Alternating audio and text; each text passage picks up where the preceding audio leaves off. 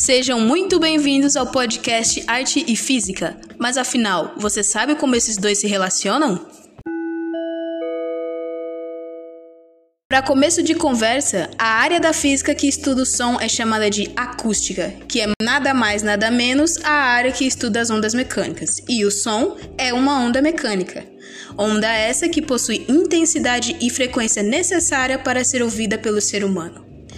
Entendemos como onda mecânica uma onda que precisa de meios materiais, como o ar ou o solo, para se dispersar.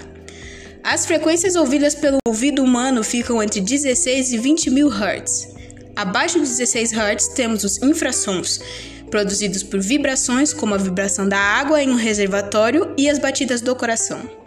Acima de 20 mil Hz estão os ultrassons, emitidos por alguns animais e insetos, como morcegos, grilos e gafanhotos, e os sonares, que são sons produzidos por aparelhos médicos e industriais.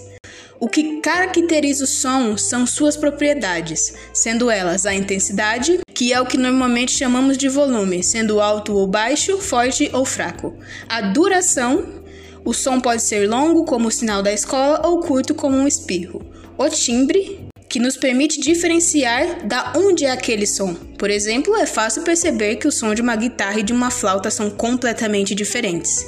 E a altura. Os sons podem ser graves, como um trombone, ou agudos, como um apito. Interessante, não é?